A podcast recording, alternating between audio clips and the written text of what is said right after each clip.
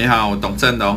在这一则影片当中呢，我们要来谈，在从事传直销业的时候，网络陌生开发的可行性如何？好，你知道的，一般来讲呢，你从事传直销业，一开始的时候呢，你的上线都会要你做列名单的动作，也就是呢，列出你所认识的名单，甚至呢，将这些人呢分类。哦，例如说呢，他是你比较亲近的人，比较有可能谈成的人，还是呢，只是朋友而已。然后接下来呢，再逐一的去联络他们，试图去成交他们。但是呢，从我的观察与我的经验当中，我发现从事传直销呢，大概三个月左右的时间，你就会用光你所有的现有人脉。那三个月之后呢，如果你还要继续坚持的话，这个时候你就势必要考虑陌生开发。那传统的陌生开发的方法，不外乎是呢，走到线下实体的场合去认识新的朋友，或者去路上去做问卷，或者是去外面发传单。这些方法不是没有效，而是呢，它太花费你的时间跟精力，还有体力的。所以，网络陌生开发它有什么不一样呢？事实上，它在做的事情就只有跟实体的陌生开发有一件事情不一样，也就是呢，它沟通的管道还有宣传的管道从线下走到线上，它的基本流程、基本概念都是没有变的。所以举例来讲，例如说你去路上找一个陌生人做一个问卷，然后事后呢，你再打电话给他，那你觉得他对你的信任感会高吗？当然不会。同样的，你在网络上做陌生开发的时候，你突然呢劈头就去问人家要不要加入你的直销事业，你觉得他对你的信任感够高吗？一样是不会。所以这个时候要怎么办呢？这个时候，也就是说，人与人之间，他的信任感的建立，还有专业度的建立，其实都是需要一段时间，这没有变。很多人呢，我的很多学员都有一个迷失，就是认为一切呢，到了网络上就会不一样了。哦，网络行销呢，一定有什么神奇的做法，可以瞬间呢解决所有实体行销所面临到的所有的问题，而且网络上呢的行销一定可以完全的免费，然后不花时间，然后完全的自动化，然后就有高额的报酬。这个是一个错误观念啊！在网络上跟实体上最大差异就只是媒介不同而已。那人与人之间成交之前的基本流程是没有变的。那最难最难建立的，不管你是在线下还是在线上，都是所谓的信任感。顾客会跟你买东西，八成以上都是因为相信你，甚至超过相信这个商品。事实上，很少商品的魅力。强大到呢，完全不需要任何人推荐，然后就可以一直卖出去。所以，传直销业的基本想法是：我现在有一个非常棒的商品，但是我还是要透过人际关系之间，你好不容易建立起来的信任感，然后去推荐你的好朋友。因为呢，有一个统计显示出来，人与人之间的口碑相传、转介绍。推荐这个的信任度呢，会远比一个人在电视上看到的广告，甚至比名名人代言都还要值得信任。这就是传直销的基本的成交法则。他希望透过呢口碑相传、转介绍，因为这样子的信任度是最大的。也就是说呢，在某种程度上。你在做传直销的时候，你是在卖你过去累积的人脉的信任。好，但是呢，你要怎么样真的透过网络去陌生开发呢？答案就是，第一个，你要先知道你的消费者在哪。所以呢，一旦你知道呢，你要什么样子的消费者，我们就可以呢去找他们。好，第二个就是他们聚集在哪里。然后第三个呢，他们在哪里，你就出现在那里。好，第四点就是你要让他们认识你，或者是留下基本资料给你。做法就是你可以送给他们一个赠品。或者呢，提供一些有价值的资讯或内容，来吸引他们的注意力。然后最后跟他们讲说，你有没有这方面问题呀？有这方面问题可以私讯我，可以找我。基本上就是这样子的一个流程。这个流程不管是在线下还是线上，其实都行得通。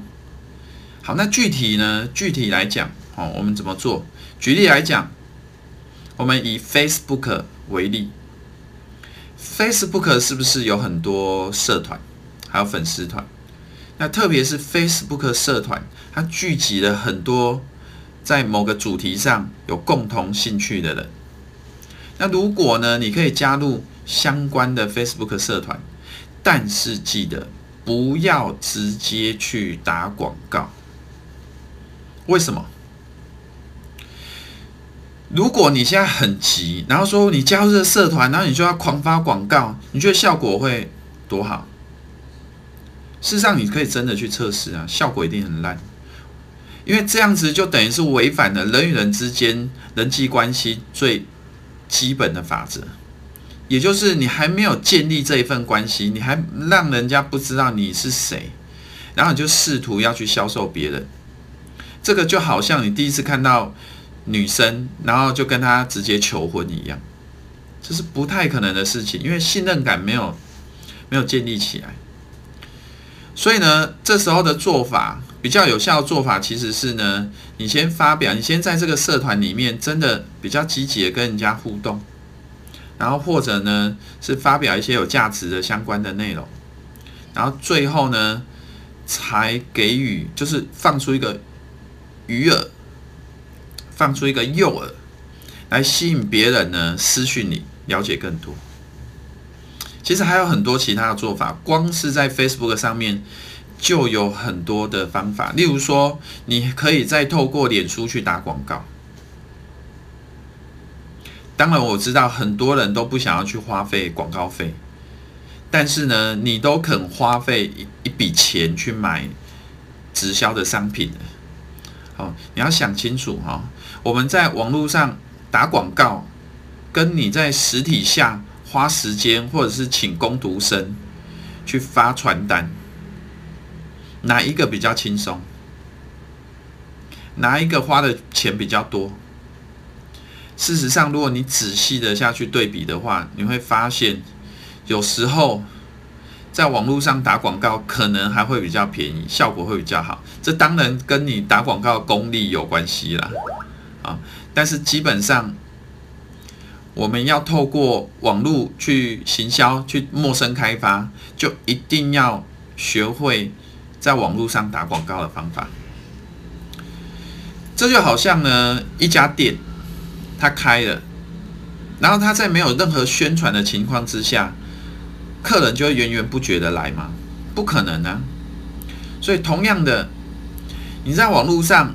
你有的一个地方，例如说，可能你有部落格，或者是你有网站，或者是你在 Facebook、YouTube、Instagram 上面都有你自己的账号，但是你有一个地基，你有一个房子在那里，你有一家店面在那里，就意味着每一个人都会来认识你嘛？就意味着每一个人都会对你的东西有兴趣吗？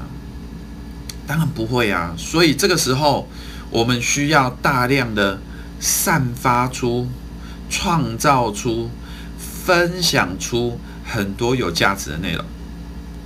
就像我现在正在做的，我把我个人在网络陌生开发上面的经验与你分享，啊，没有跟你收半毛钱，我就是在创造一个有价值的内容让你学习。那如果你觉得有道理，你对我的信任感是会比较提升。这个逻辑其实很简单，你就是正确的方法，其实都讲起来都很简单，但是问题就在于真正愿意去实践的人却少之又少。每个人好像一旦到网络上，一旦在想说网络上行销，他马上就会开始。有一些很奇怪的想法，不切实际的幻想，我觉得最好呢都不用花钱。